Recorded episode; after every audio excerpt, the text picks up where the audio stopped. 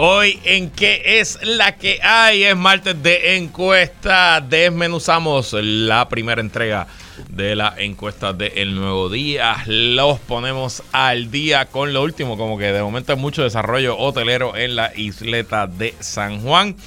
Hablamos de el año que cumple la semana que viene la invasión rusa a Ucrania. De ese tema y de la encuesta del nuevo día conversamos en el martes de contingencia y como siempre otros asuntos de interés. Todo eso y mucho más. ¿En qué es la que hay que comienza ahora?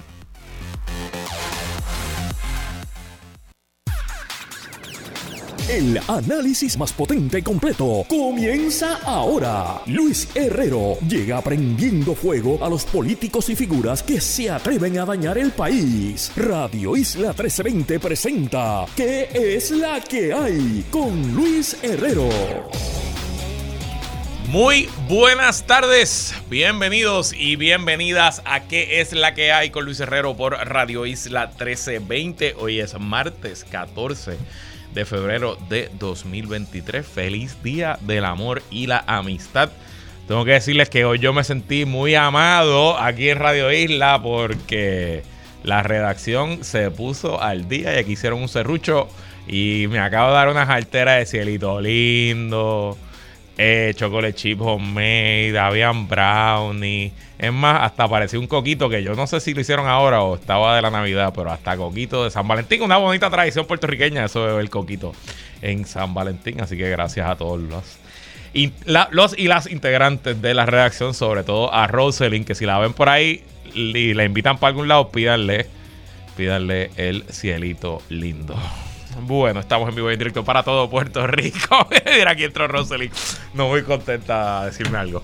Pues, Rosalind, eso pasa, yo te lo dije, cuando la gente es buena en algo, es competente, se echaba porque siempre le piden lo mismo. Estamos en vivo y en directo para todo Puerto Rico por el 1320 AM y su cadena para el mundo a través de radioisla.tv, nuestra aplicación para teléfonos Radio Isla Móvil y en facebook.com diagonal Radio Isla TV. Yo soy Luis Herrero y como siempre les invito a que me sigan en todas las redes sociales, twitter.com diagonal L Herrero, facebook.com diagonal L Herrero, instagram.com diagonal L Herrero y recuerda que este programa lo puedes escuchar en su formato podcast Búscalo como qué es la que hay en tu aplicación de podcast favorita para que me escuches cuando a ti te dé la gana. ¿Y qué es la que hay? De que vamos a hablar hoy, día 355 de la guerra en Ucrania. Llegó la encuesta del nuevo día y las cosas pintan mal. En el martes de contingencia con Guarion Expadilla Martí y Esteban Gomejeo conversamos sobre la encuesta del nuevo día y reflexionamos lo que ha sido el primer año de la invasión rusa a Ucrania.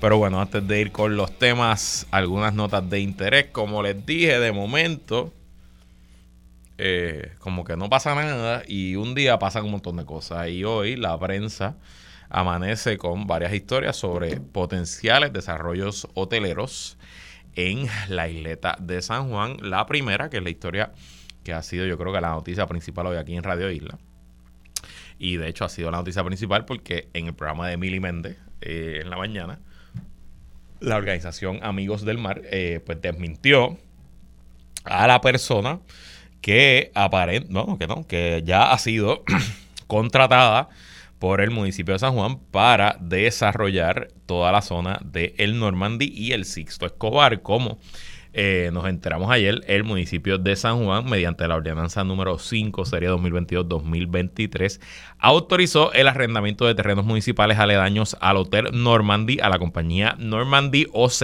LLC.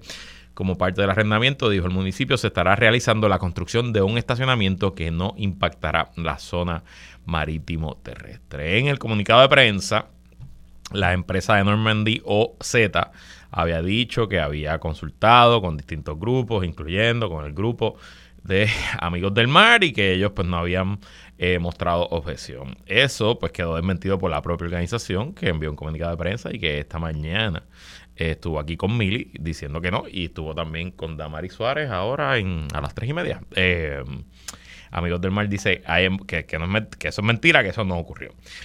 Independientemente de qué ocurrió o qué no ocurrió, yo, en primer lugar, soy pro un desarrollo en la zona. A mí me parece que el Normandy o debe ser eh, demolido porque evidentemente es un adefesio que afea toda la zona, o debe ser rescatado por alguien que se atreva a remodelarlo y a asumir el, riesgo, ¿no? Y también es evidente que ese hotel, además de por su antigüedad y la dificultad que requiere, manejar un edificio tan, tan viejo, tiene un problema estructural que es que no tiene estacionamiento y pues guste a quien le guste y todos quisieran vivir en un país con tránsito masivo y con accesibilidad al transporte. Pero la realidad es que al corto plazo eso no es posible y ese, hotel, no importa quién llegue, eh, nunca va a ser exitoso si no tiene su propio estacionamiento. Así que me parece que si el plan es que el hotel funcione, pues hay que resolverle el estacionamiento. A mí lo que me preocupa de todo este asunto realmente es que yo no sé, y vi a Mili tuvo ahora al, al dueño de la compañía Normandy Z, Eddie Ishai, lo tuvo en su programa de televisión en Telemundo, lo vimos aquí en la redacción. Eh, y a mí lo que me, que me levanta mala espina. En teoría, este desarrollador necesita 89 millones de dólares para este proyecto. Y 89 millones de dólares son un montón de millones de dólares. Entonces no es tan fácil levantar ese capital. Según nos han vendido, esto es un proyecto que no va a utilizar fondos públicos más allá de los incentivos y los decretos que aplican a las inversiones hoteleras. Eh, pero yo no sé si aquí nos están vendiendo un sueño y el municipio de San Juan se tiró de pecho con una empresa que cuando llegue el momento de la verdad, a lo mejor no tenga los chavos. Así que nada, estaremos muy pendientes del asunto, pero como les dije, para mí es importante el, el desarrollo de la zona. Eh, creo que hay un potencial eh, buenísimo, sobre todo de añadir atractivos turísticos, no solo para el visitante, también atractivos para los y las puertorriqueñas. Y otro desarrollo que este sí que yo no me lo veía venir, aunque ha estado en los libros por décadas, en los planes estratégicos, es que hoy eh, anuncia el nuevo día que se ha llegado a una alianza para que se construya un hotel Hard Rock Café en la isleta de San Juan, específicamente en el estacionamiento del Departamento de Hacienda, allí frente a los muelles de los cruceros. El Departamento de Hacienda, eh, para los que conocen el área. Pues tiene su edificio y al lado tiene un parking multipiso que lo utilizamos los visitantes al departamento. Yo hace tiempo que no voy, pero en mis gestiones típicas de mi negocio, a veces hay que ir a Hacienda para X o Y asuntos.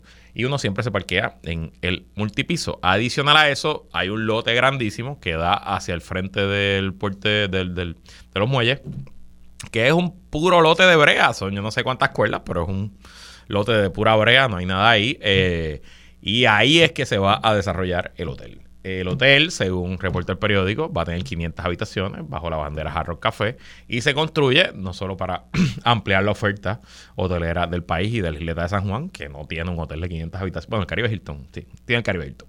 Eh, pero segundo, como complemento, y me parece perfecto, a los cruceros. Eh, los cruceros salen de ahí mismo y es mucho más fácil vender noches antes y después de los cruceros cuando pues tú le vendes un jarro café, una marca conocida, un hotel que va a ser de lujo, que va a tener tres piscinas, etcétera. Mi única queja con el hotel es que está feo de avicio, Dios mío, pero qué cosa más horripilante. Parece, alguien me decía en Twitter que parece Las Vegas Kitsch y en verdad que está bastante, bastante feo. Eh, yo espero que eso sea el conceptual. Me gustaría ver un diseño que se parezca un poco más a la zona. Y digo, de nuevo, esto es un parking de brea, no es que van a derrumbar ningún edificio histórico, ni aquí no estamos hablando de la zona marítimo terrestre, ni mucho menos. Estamos hablando de un parking de brea que está subutilizado en una de las regiones más importantes y más prime del país. Pero contra qué cosa más fea. Nada, ya veremos. Pasando a noticias de Estados Unidos. Hoy se publicaron los precios del índice de, eh, del consumidor. Eh, y en el mes de enero del 2023, el índice de, precio del consumidor aumentó en 6.4% cuando se compara con el mismo índice para enero del 2022, lo que implica que la inflación sigue creciendo, aunque está creciendo a un paso menos acelerado. En diciembre el aumento del índice de precio del consumidor fue de 6.5, en enero de 6.4, así que aunque es una disminución, es una disminución de apenas 0.1%, pero cuando se compara con el pico del aumento de los precios que fue en el verano del 2022, en julio y agosto, ese índice estaba creciendo a 9.1%, ahora está en 6.4%, lo que nos dice que sí, que aunque la inflación está aumentando, está disminuyendo la rapidez de la curva, pero quizás no está disminuyendo lo rápido que uno quisiera y probablemente vamos a estar un añito o dos más viendo altos precios y alta inflación. Y de inflación vamos a hablar ya mismito cuando hagamos el análisis de la encuesta del nuevo día. También en noticias de Estados Unidos, la senadora senior de California, Dianne Feinstein, anunció su retiro. La senadora tiene 89 años y era ampliamente esperado que se retirara de cara a su posible reelección en el 2024. California, un estado sólidamente demócrata se espera que haya una primaria de 10, 12, 15 personas para reemplazar a la senadora. De hecho, ya hay dos congresistas que anunciaron que aspirarán al escaño. Y mientras tanto, en noticias de Estados Unidos, pero que nos afectan a nosotros, la jueza Gina Méndez acaba de ser confirmada oficialmente como jueza de distrito para el Tribunal Federal de San Juan, aquí al frente de Radio Isla. El nombramiento de Gina se hizo el año pasado y con su confirmación se convierte en el nombramiento número 100 del presidente Joe Biden, que es confirmado por el Senado, el nombramiento número 100 judicial. Eh, interesante, la votación fue 54 a 45 y Gina Méndez obtuvo cuatro votos republicanos, Lisa Murkowski de Alaska, Susan Collins de Maine, Roger Wicker de Mississippi y el senador Lindsey Graham de Carolina del Sur. Y me sorprendió ese voto de Graham, él es el líder, el portavoz de los republicanos en la Comisión de lo Jurídico del Senado. Con su confirmación, Gina Méndez se convierte en la primera juez no estadista que va a servir en el distrito de San Juan, yo creo que desde los 80. El juez Fuster era el último, pero nombrado, pues no sé exactamente cuándo, pero yo creo que eh, sí, se rompe una racha de casi 30 años de nombramientos y confirmaciones de jueces y juezas únicamente estadistas. Y pasemos rapidito al resumen de la guerra en Ucrania. Como les dije, vamos a hablar de esto con Wario y Esteban. En el frente militar, la semana eh, arrancó con avances rusos en el noreste de la ciudad de Bakhmut. Tomaron el poblado de Krasna Horra. Eh, hay bastante expectativa. Lo habíamos hablado la semana pasada de que muy probablemente Ucrania se iba a ver obligado a abandonar Bakhmut, ciudad que ha defendido desde el verano. Eh, y cada día hay más indicativos de que eso va a ocurrir. Ya Ucrania ayer le pidió a las organizaciones sin fines de lucro que operan en Bakhmut, en distintos eh, esfuerzos de rescate, etcétera, que abandonaran la ciudad. Y hoy se lo pidió a los civiles, quedan todavía población civil en la ciudad, le pidió que evacuaran la ciudad, lo que pudiera representar, bueno, pues los inicios de una posible retirada. Mientras tanto, en otras partes del frente, en el sur del Donetsk, específicamente en la dirección de la ciudad de Buledar, eh, el ejército ruso había comenzado una ofensiva mecanizada con tanques hace ya dos semanas y hay múltiples información de que ha sido un total desastre. Específicamente, ayer Político Europa publicó información que ya yo había adelantado aquí con ustedes de las cuentas que yo sigo sobre este tema, eh, de que la eh, brigada de la infantería naval, que son los marinos de guerra de la infantería rusa, la 155, fue destruida completamente por eh, artillería y ataques precisos de eh, cohetes ucranianos, lo que costó pues la pérdida no solo de los soldados de fila, estos son infantes de marina, estos son soldados élites, soldados entrenados, esto no es tirarle por ahí.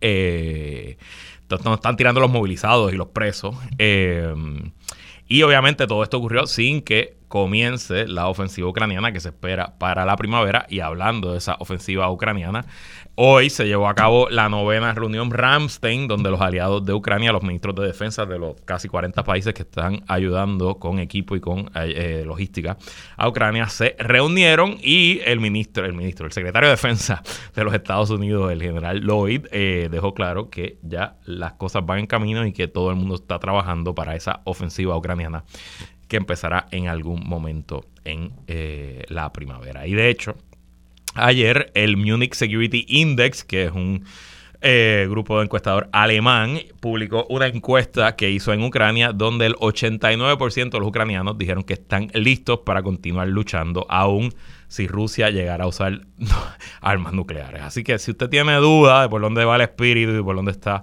eh, por dónde está el pueblo ucraniano a un año de combate, bueno, pues el pueblo ucraniano sigue fuerte en desafío y en defensa de su territorio.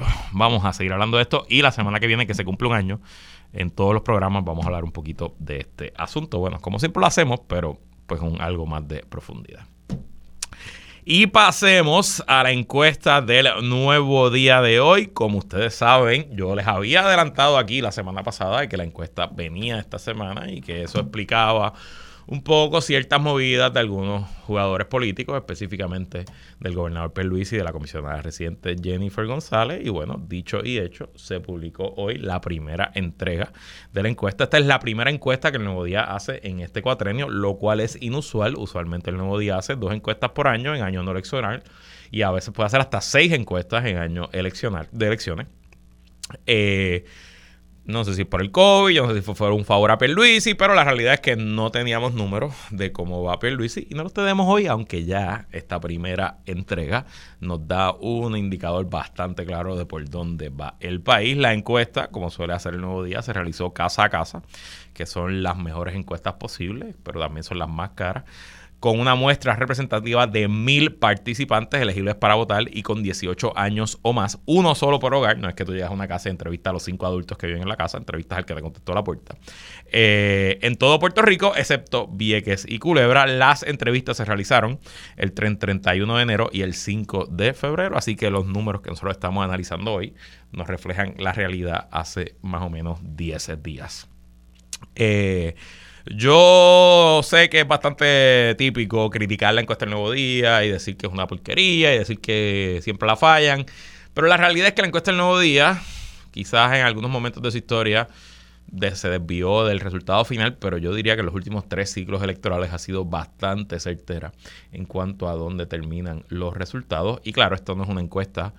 Lo que diga, se diga en febrero, no necesariamente lo que va a pasar en noviembre de 2024, pero obviamente eh, de, eh, despachar como decir que eso no tiene credibilidad, no me parece que sea lo correcto. Y de nuevo, también tiene un asunto que la hace importante, que es la única contra ella encuesta a la que nosotros tenemos acceso. Así que al ser la única, pues tenemos que analizarla. Número uno, el primer finding, o por lo menos como nos presenta el periódico hoy, es que la inflación, el aumento en precios, ha sido la principal preocupación de los y las puertorriqueñas, eh, un 74% de los encuestados percibe que los precios de muchos artículos y servicios aumentaron el pasado año en Puerto Rico. Y de eso, eh, la mayoría también piensa que los aumentos no se, eh, no se justifican.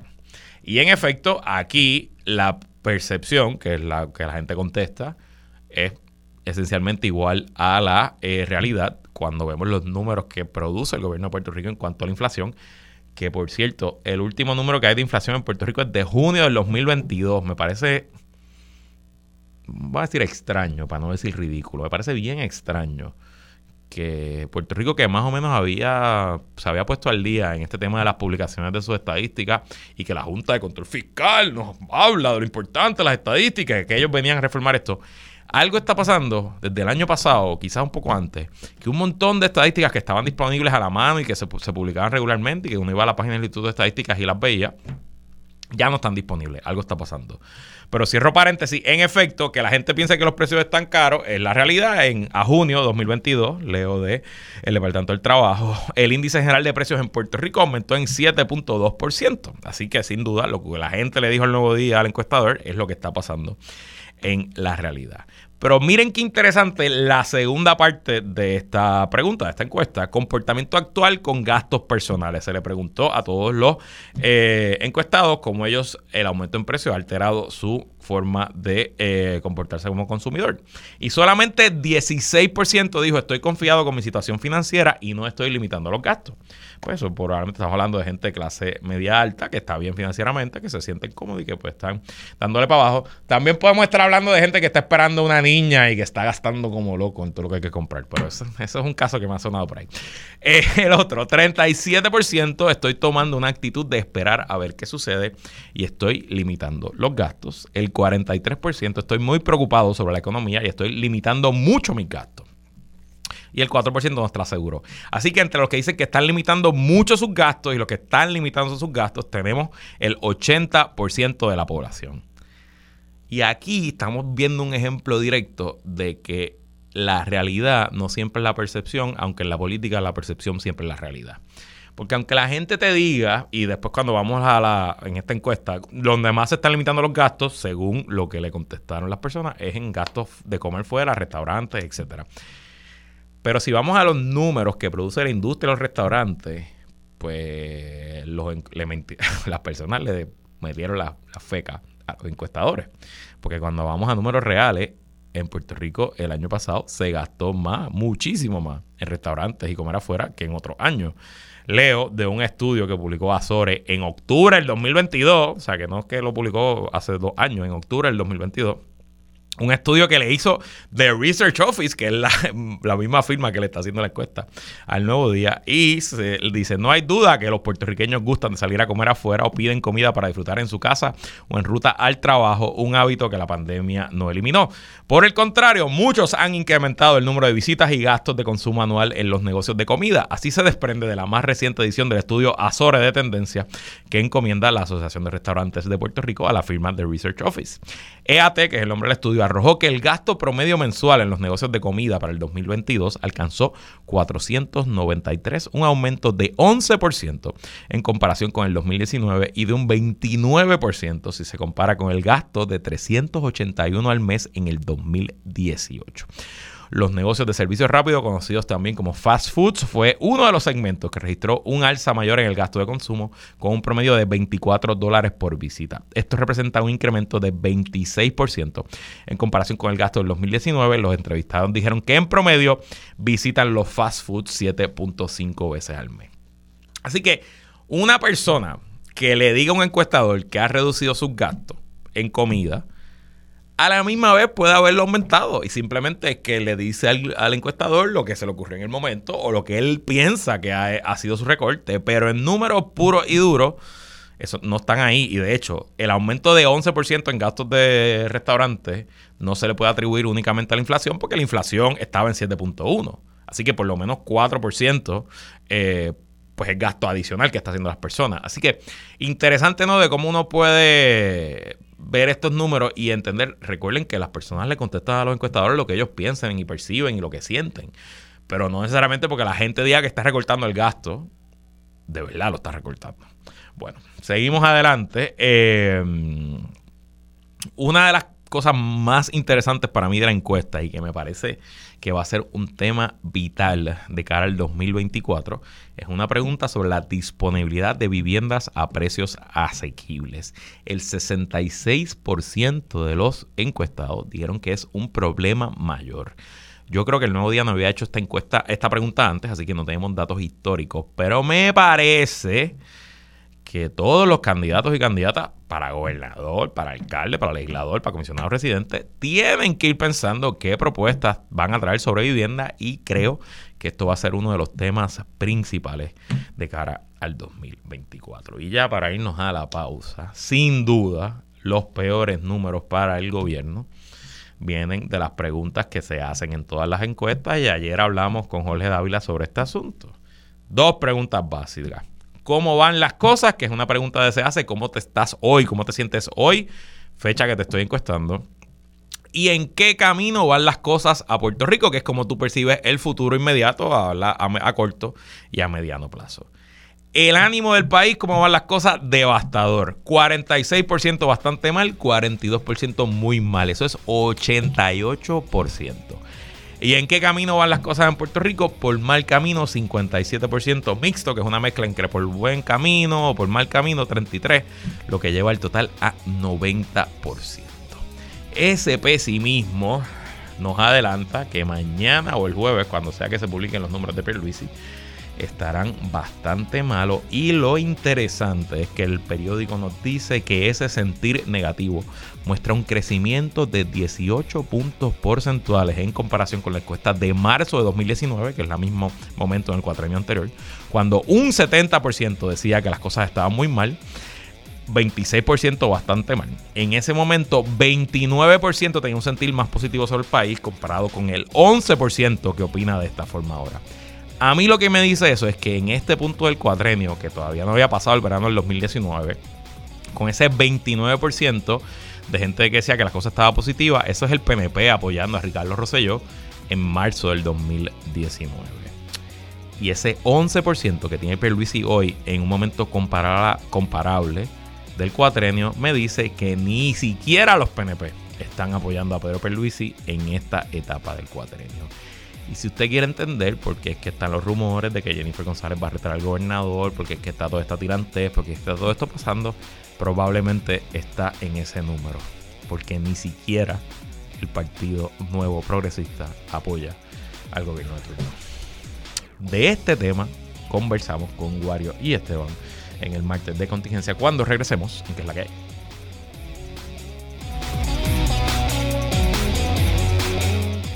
Entramos en aguas profundas con Guarionex Padilla Martí y Esteban Gómez Geo. Esto es Martes de Contingencia. Así mismo, como todos los martes, conversamos con los integrantes del podcast Plan de Contingencia. Con nosotros, Esteban Gómez Geo, que es la que hay, Esteban. Saludos Luis, saludos a Guario y a todos y todas los que nos están escuchando. Uy, ya, también con nosotros Guarionex Padilla Martí, que es la que hay, Guario. Que es la que hay, Herrero. Saludos, Esteban, y saludos a todas las personas que nos están sintonizando en Radio Isla. Bueno, salió la encuesta del nuevo día, la primera de este cuatrenio, y los números, bueno, pues son los esperados en su inmensa mayoría. 88% del pueblo piensa que las cosas van muy mal o bastante mal y no ven esperanzas en el futuro. 57% del país lo ve por mal camino. Esteban, ¿de acuerdo con los resultados de la encuesta? Totalmente de acuerdo. Totalmente de acuerdo. Yo creo que incluso a mí me gustaría conocer a, ese alrededor de 11% que dice que económicamente las cosas van bien en popa. Me sospecho, ¿verdad? Que sé quiénes son. Pero eh, estoy totalmente de acuerdo. Yo creo que, hermano, llevamos tres administraciones corridas que no han sabido responder a las necesidades de, de Puerto Rico y que se han proyectado eh, como que están ajenos a nuestra realidad. Así que no me sorprende, de hecho, bien salieron. Guario, ¿y tú? En la misma sintonía de Esteban, yo creo que de alguna manera las encuestas son, primero que nada, una herramienta, ¿verdad?, para poder medir el pulso del pueblo. Y en ese sentido, ese nivel de pesimismo que está allí es buena parte del reflejo de al menos de mi, de mi, de mi círculo, ¿verdad? Es, lo que uno habla, lo hablo con Esteban constantemente, ¿verdad? De que uno siente que las cosas van de mal en peor y que de alguna manera, pues uno no ve una, una salida cerca. Así que en ese sentido, yo creo que, que, que esta encuesta es básicamente comprobar, ¿verdad? Lo que uno está pensando es quizás lo que está pensando gran parte del país. En, general, yo, a mí no me sorprenden los números. Yo, al igual que ustedes, percibo una, una vibra muy pesimista en el país. Y en, generalmente ha sido, yo creo que la, la actitud... Vamos a ponerle una fecha desde que comenzó la depresión económica en Puerto Rico, que uno le puede poner fecha como el cierre del gobierno en el 2006 para acá. Eh, esencialmente, hemos, somos un país pesimista y oye, con razón, son 16 años de depresión económica, 17 este año es la emigración masiva de casi un millón de nuestros eh, compatriotas, sobre todo de nuestra generación. Eh, es la quiebra del país, es la, década y media de, austeridad y todos esos asuntos, pues abonan a ese sentimiento de percepción, lo cual lo hemos visto reflejado que en este siglo no ha sido reelecto ningún gobernador. Pero lo cierto es que en los números, en dólares y centavos, Puerto Rico hoy tiene una mejoría en sus indicadores. Estamos con una baja importante en el desempleo. La cifra está por menos de 6%, que es un número histórico. Hay un aumento en el empleo privado, hay un aumento en la inversión pública y privada, porque estamos viendo, bueno, por fin, poco a poco, la llegada de los chavos del huracán ha subido los recaudos del gobierno a niveles históricos. Ya no se habla de problemas de cash flow, ya no se habla de cierres del gobierno. Pero aún así la gente está más pesimista que antes, de hecho está mucho más pesimista que en el 2019 en esta misma encuesta. Hablemos del pesimismo. Esteban, ¿por qué sigue dominando? ¿Por qué somos nube negra? Yo creo que no es nube negra, es que se ha perdido la confianza en las instituciones, principalmente porque uno ve tanta impunidad de los puertorriqueños y puertorriqueñas ven tanta impunidad este, hacia las personas que, ¿verdad? En cuanto a las personas que cometen actos de corrupción, no hay confianza en las instituciones, por lo tanto, si las, aceptamos ya que las instituciones están descalabradas, pues no se ve mucho futuro. Lo que no veo, sí hay pesimismo, pero fíjate, no veo apatía. Ok. No creo que sea apatía. La gente está mucho más pendiente y mucho más despierta ante lo que está sucediendo. Lo que pasa es que, claro, el día a día, ¿verdad? Ya nos tiene tan y tan ahogados que, eh, pues, la gente se pierde en, esta cuestión del día a día. Y, y, hay muchas distracciones también. Yo creo que eso es algo que hay que tomar en consideración. Nosotros tenemos una guerra todo el tiempo, ¿verdad? Contra, contra esas distracciones, ¿verdad? Que quieren ocupar nuestro tiempo. Pero yo creo que me, me parece que el pesimismo no es algo malo, ¿verdad? Porque muchas veces pensamos que ah, es un pesimista, es algo malo, ¿no? Me parece que el pensamiento, ¿verdad? Pesimista es bastante humanista, ¿verdad? Porque reconoce unas realidades. Y yo creo que eh, eh, esa realidad es que sabemos que hay un problema, ¿verdad? Hay un malestar. Y de ahí yo creo que es la importancia de poder nombrar ese malestar, ¿verdad? No de gestionarlo, sino de poder nombrarlo y poder ir directamente a las causas, ¿verdad? De ese malestar generalizado que tenemos en Puerto Rico, en la Junta, en la colonia, en la situación económica, que a su vez incide directamente sobre la situación emocional, mental de la ciudadanía. Eh, eso hay que, hay que nombrarlo. Y yo sé que uno hace su trabajo, eh, nosotros desde el podcast, ¿verdad? De poder nombrar cada uno de esos problemas, ¿verdad? Todos esos estresores que de alguna manera redundan en que uno tenga esa visión tan pesimista, ¿verdad? De la realidad actual de Puerto Rico, pero yo creo que cada vez se está viendo que ya la gente puede identificarlo. ¿Cómo se traduce políticamente esto? Que quizás es una pregunta que me pudieses hacer. Pero la realidad es que no sé, hay mucha gente haciendo cosas políticas, ¿verdad? Eh, por el ambiente, por ejemplo, que es un sector que yo creo que se ha organizado y que pese a que sabemos que todo esto se va a ir a ustedes saben dónde, dentro de poco hay gente que tiene esta capacidad de crear esperanza y decir, no, nos toca tomar acción. Eh, hay organizaciones, colectivos, colectivas, ¿verdad?, que están haciendo un trabajo eh, precisamente desde el pesimismo, ¿verdad?, de que las cosas no nos están yendo bien y tenemos que construir. Y yo creo que va a ser el pensamiento generalizado eh, durante los próximos años porque las cosas no pintan bien. Lo estamos viendo todos los días en las noticias con las decisiones políticas y económicas que nos afectan directamente a nosotros. Te van. Correcto. Mira, este, normalmente cuando los sistemas políticos y económicos entran en crisis, la respuesta eh, por parte de una población insatisfecha tiende a ser bien violenta. Eh, no siempre es la, la apatía en ocasiones es violenta y yo creo que también otra respuesta es organizarse para ver cómo se pueden atajar muchos de esos problemas desde fuera de las instituciones y desde fuera del sistema, por ejemplo, político electoral que nosotros tenemos y ahí entonces hago también lo que estaba diciendo Wario en cuanto al ambientalismo, ¿verdad? Este, cada vez más la gente está mirando a soluciones a sus problemas eh, políticos inmediatos y materiales inmediatos en eh, organizaciones que están fuera del sistema político, ¿verdad? Tradicional que nosotros vemos, de las cosas que no se hablan en los programitas por ahí que hay en televisión de análisis, etcétera. Eh, pero este, estoy de acuerdo, el pesimismo yo creo que sí que puede abrir una, oportunidad precisamente a, estar decepcionado con las instituciones, sin embargo, a buscar alternativas fuera de ellas. Escepticismo, eh, perdón, eh, pesimismo, una cosa, apatía otra. Veremos si la mezcla está ahí.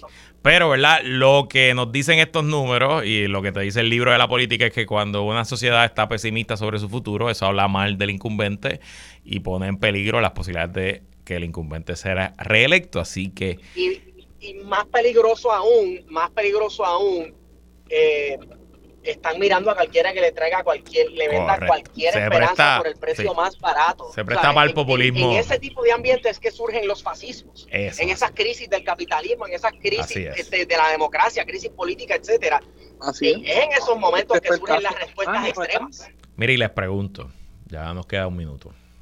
Si damos por cierto que Pierluisi va a salir mal mañana o el jueves, cuando sea que salgan los números, ¿Será la encuesta del nuevo día al comienzo de la campaña de Jennifer González? Wario, voy contigo.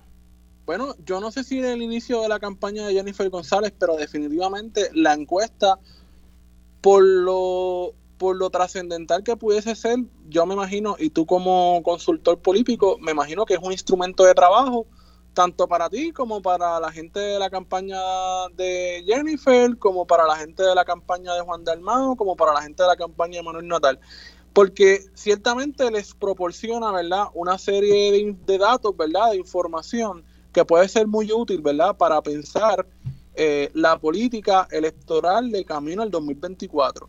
Así que ciertamente eh, el que todo el mundo pueda decir de que no se sienten a gusto con la situación política actual, con su gobernante, va a ser vital, ¿verdad? Para esos posibles candidatos o candidatas, ¿verdad?, eh, a la gobernación. Esteban. Sí, no, no nos olvidemos que eh, estabas hablando de cuando comenzó la crisis, este, para allá, para la gobernación de un familiar tuyo, Luis, que también desde ese tiempo para acá hubo gobiernos compartidos, por lo que han sido ambos gobiernos, ¿verdad? Eh, que, de ambos partidos que dominan nuestra política, que nos han llevado hasta aquí, básicamente, además de nuestra relación colonial de abuso con los Estados Unidos. Eh, así que yo creo que los partidos que hacen oposición al bipartidismo deben mirar esta encuesta, estudiarla y entonces formular un plan de ataque, si alguno, de cómo se va a abordar estas inquietudes que tiene la ciudadanía. De, hecho, el terreno está fértil para que algo así ocurra. Eh, habrá que ver sobre la marcha y sobre la ejecución porque yo presumo que estos números malos para un gobierno PNP no van a resultar en números buenos para una oposición PPD. Este, yo presumo que está todo el mundo bastante malito, bastante chavado con J. Eh, así que nada, sabremos sobre la marcha. Lo único positivo es que por fin tenemos numeritos que por dos años, por alguna razón, el nuevo día no había publicado nada. Nada, cuando regresemos, hablamos con Wario y Esteban reflexionamos realmente sobre lo que ha sido el primer año de la guerra en Ucrania. No se vaya nada, que es la que continúa. Regresamos y seguimos conversando con Esteban Gómez y Guarionex Padilla Martí en el martes de contingencia. La semana que viene, el viernes, 24 de febrero se conmemora el primer aniversario de la invasión rusa a Ucrania o como le dice el Ministerio de Defensa ruso todavía a esta altura, la operación especial militar. La guerra ha alterado la economía global, los mercados bursátiles y la geopolítica. Además, se trata de la guerra terrestre más grande en Europa desde la Segunda Guerra Mundial y ya ha representado casi un cuarto de millón de fatalidades y heridos en ambos bandos. La semana que viene yo voy a hablar de esto bastante, pero el martes no voy a estar aquí, me va a estar sustituyendo la amiga Ivonne Lozada, así que quiero adelantar el tema con Wario y con Esteban. Esteban, arranco contigo tu reflexión a un año de combate. Bueno, que vivimos en un mundo de mentiras. Definitivamente es lo primero que, pienso. Eh, esta guerra entre ya y una coalición de naciones y Ucrania, ¿verdad? Vamos, porque Rusia lo está viendo como una guerra de proximidades. Eh, ha demostrado que la mitad de la guerra sí se pelea, ¿verdad? En el lugar geográfico y la otra mitad es pura máquina área de propaganda. Sin duda. ¿Verdad? Y de cómo entonces eh, se va torciendo las narrativas, ya sea de un lado o de otro. He visto eh, por ejemplo, narrativa por parte de gente más conservadores en Rusia de que están peleando contra demonios y un montón de cosas así, ¿verdad? Y que son demonios homosexuales. Sin embargo, yo no sé si eso es lo que me cuenta la máquina de propaganda occidental de este lado del mundo. La realidad es que pues, esto es una guerra que cuando estaba a punto de estallar, nosotros habíamos vaticinado que en efecto no iba a estallar, pero pues sucedió. Muchos están diciendo que Rusia ha fracasado en casi todos sus objetivos. Yo no lo sé. eh, por lo que he visto históricamente, otras guerras en las que ha estado Rusia es que le va mal y es un desastre al principio y entonces luego comienzan a alimentar cuerpos, ¿verdad?, de jóvenes a esa maquinaria gigantesca, la maquinaria de guerra rusa. Eh, pero, nuevamente, yo no sabría ni decirte tan siquiera si de verdad los rusos han perdido en todos los objetivos que se han propuesto en lo que va del conflicto, porque nuevamente es una guerra de narrativas en los medios de comunicación y muchas veces pues las redes sociales no me permite ver o me dice que, esto es una noticia eh, hecha por un aparato de propaganda tal y cual. Bueno, entonces dímelo para, para la otra, dímelo para el artículo de CNN que me está diciendo que de, un día para otro de ser la administración más corrupta del universo, Zelensky es un héroe. ¿Sabes? Wario. Hay, hay, mucho que decir, tengo mucho que decir en cuanto a esto. Wario. Pues mira, yo, yo creo que eh, la, la, el, el, estallido de esta guerra en Ucrania, que nosotros veníamos hablando de ellas por lo menos desde diciembre del 2021, eh, cuando se comenzó comenzaron las tensiones, sobre todo auspiciadas por Estados Unidos, eh, ciertamente ha sido un punto de inflexión para la economía, ¿verdad? En términos económicos, para la economía del mundo. Hemos visto niveles de inflación nunca antes vistos en los Estados Unidos. Las consecuencias eh, han sido planetarias, pero se han sufrido sobre todo eh, en Europa, ¿verdad? Que de alguna manera eh, importaba, ¿verdad? Una cantidad bastante sustancial de combustibles fósiles desde Rusia, que la agresión rusa eh, a Ucrania no se dio de la nada, ¿verdad? Fue una escalada del conflicto donde, como muy bien señala Esteban, una guerra de proximidad, ¿verdad? Donde dos grandes potencias eh, se han estado enfrentando eh, por un territorio que su rol, ¿verdad? En términos geopolíticos es el, el de un estado colchón.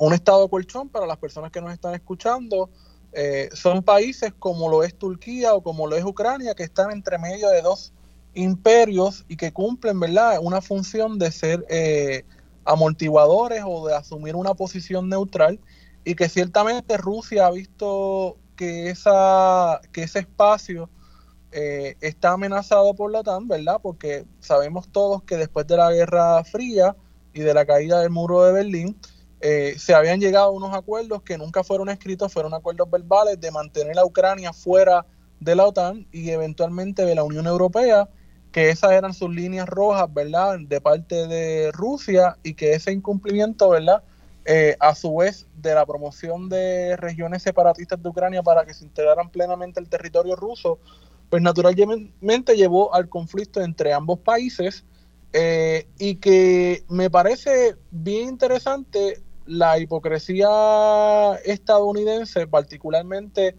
dado que se sigue comprando gas ruso. O sea, Estados Unidos sigue comprando los combustibles fósiles de Rusia y le ha prohibido básicamente a los europeos consumir directamente a Rusia para ellos revendérselo. Al final de cuentas, las guerras no son otra cosa que un negocio.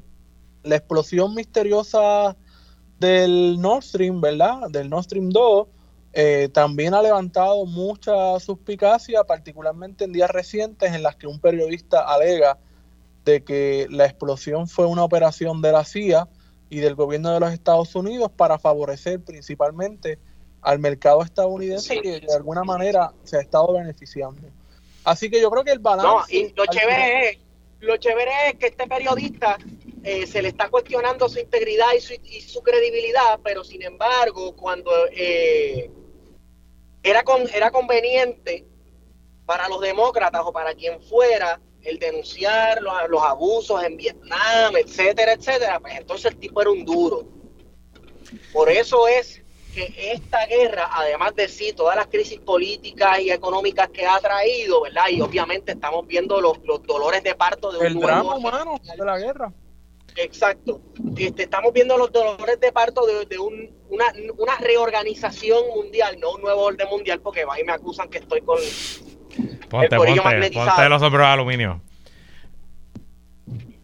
Mira. Sí, exacto, exacto. ¿Verdad? Independientemente, yo, en, general, el primer punto que traiste, Esteban, es la, eh, la realidad, eh, el aspecto mediático y de propaganda de todas las guerras, pero obviamente ahora que vivimos en un mundo hiperconectado donde las comunicaciones pues son protagonistas en todas nuestras vidas, es sin duda incluso hasta puede ser más importante que lo que está pasando en el territorio de la guerra. Pero me parece que es forzoso concluir que independientemente de la hipótesis que nosotros queramos, cuál fue la razón de la guerra, hoy, a un año de la guerra, Ucrania está más cerca de ser miembro de la OTAN y ser miembro de la Unión Europea que lo que estaba el 23 de febrero del 2021, del 2022.